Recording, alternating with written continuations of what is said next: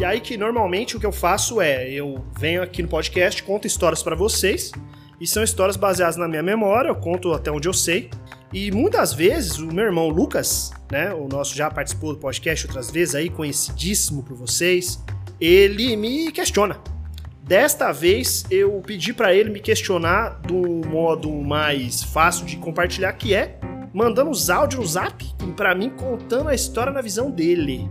Né? Porque ele falou, Ângelo, você errou, falou merda. E agora eu vou, vou tocar aqui para vocês os áudios do meu irmão, contando a mesma história das férias frustradas do episódio número. Calma, calma, calma, calma, calma. Número 79. Olha que legal, vai ser 10 episódios depois, 79, esse é o 89. Ele vai contar a visão dele sobre o que aconteceu naquele fatídico dia que a gente estava viajando e atolou o carro no meio do estrada de terra. Tá bom? É o áudio do Zap, é a qualidade merda, porque o Lucas ele não tem nenhum tipo de paixão pelo podcast, diferente do que de mim, né? Mas vai que vai que dá certo, né? Então fiquem aí com o Lucas Dias! Então, foi quase isso aí que você falou. Você contou a maioria das coisas bem certinha, na verdade. Quer dizer, quem sou eu para dizer o que é certo e errado? Certo de acordo com a minha memória. Às vezes a sua que tá certa e a minha que tá errada, até porque eu era mais novo que você. Mas, considerando que você às vezes fantasia, tô zoando. Na verdade, foi, a história foi, foi mais ou menos do jeito que tava falando, assim. A gente tava vindo de Salvador, aí meu pai falou, puta, mano, tem essa praia de Itaipu de fora, vamos. São 70 quilômetros de estrada de terra. Aí minha mãe falou, ah, vamos então. 70 quilômetros. Era noite, né? Então a gente dormiu a maioria da parte do caminho. Então na ilha foi tudo tranquilo. Chegamos lá na pousada, e de fato era uma pousada muito aconchegante, onde, ao que parece, só tinha nós de hóspedes naquele momento. Então a gente foi tratado muito bem, faziam as comidas que a gente queria e tudo mais. Então realmente a praia era muito bonita, tá aí por de fora. Era uma cidade muito desconhecida a princípio, é, então não tinha realmente muita estrutura.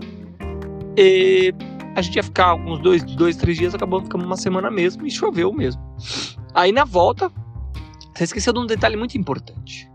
Aí a gente estava tentando encontrar o caminho de volta e quando de repente num cruzamento ou sei lá em que momento naquelas um monte de estrada de terra é, dentro da cidade ainda passa um grupo de quatro jipes aqueles Land Rovers Defenders mesmo de trilha tá ligado e aí meu pai opa opa pera sabe como é que gente faz pra gente ir pra Itacaré aí o cara fala ah, a gente tá indo pra lá aí meu pai fala ah, vou seguindo vocês então Aí o cara falou: é, mas a gente vai por um caminho que é embaçado, né? A gente vai justamente para fazer trilha, para se divertir. Aí eu falei: não, mas é, é, tranquilo, acho que dá também. Aí o cara falou: calma, mas você tem GPS? Naquela época, GPS não era algo assim, né? Gente viajava com guia quatro rodas, velho.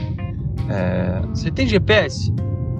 Puta, não tem GPS. Você tem o guincho, que é aquela porra daquela bagulho que fica na frente do carro de cabo de aço? Não, não tem. Você tem snorkel, né? Que é o, aquele escapamento que fica em cima, assim, no carro. Não, não tem. Puta, vai ser complicado você ir, hein, meu? Ah, não, mas eu vou seguindo vocês, aí vão na velocidade de vocês, aí tá tranquilo. Aí beleza, a gente realmente foi seguindo os caras, passava por várias. Mano. Várias poças gigantescas até o momento que a gente passou por dentro de um rio onde a gente perdeu o farol de milha, que todo mundo foi. E a gente foi atrás, aí o farol de milha ficou para trás. Aí os caras tentaram, é, porque aí os caras pararam, né, meio do rio para avaliar lá para onde ia passar. Aí os caras passaram, passou um, passou dois, passou três e, e passava e parava lá na frente para esperar, né, para ver se tava tudo bem. Aí quando meu pai passou, foi, mano, a gente elou porque veio água tudo pra cima do carro. Aí passou, aí o cara falou, puta, mano, seu farol de milha ficou lá dentro. Aí um dos caras foi lá dentro do rio, pegou o farol de milha, a gente carregou o farol de milha. E aí, em certo momento, os caras se distanciaram um pouquinho.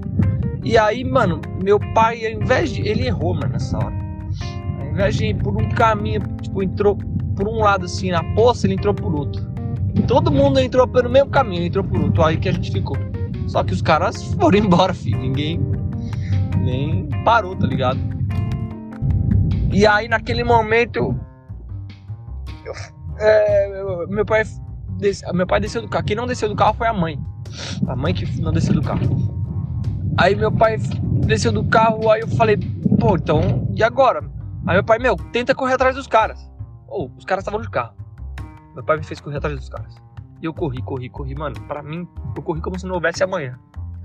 E jurava que ia alcançar os caras. Falei, mano, os caras estão indo devagar. Não alcancei os caras, aí voltei. Aí voltei, aí tava todo mundo. Aí tava tudo tentando detolar o carro lá, a gente tentou, aí de fato apareceram os caras lá, e meu pai fez essa proposta pros caras, os caras não conseguiram tirar o carro. Aí houve o bagulho do trator. Aí o trator veio e realmente conseguiu tirar a gente, aí acompanhou a gente até certo período. Aí a gente continuou uma, um pedaço da trilha sozinho ainda. Passamos por uma parte do rio, só que a gente já estava sem o, os caras do Jeep, a gente tava sozinho.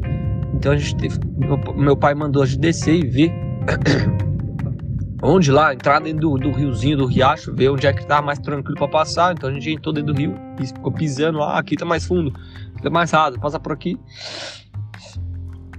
Chegamos na cidade, a cidade chamava Itacaré, né? Aí de fato a gente dormiu na cidade e de fato é, tinha um cara cantando a noite inteira, um bêbado, e cantava uma música muito específica, que era a música do Rapa.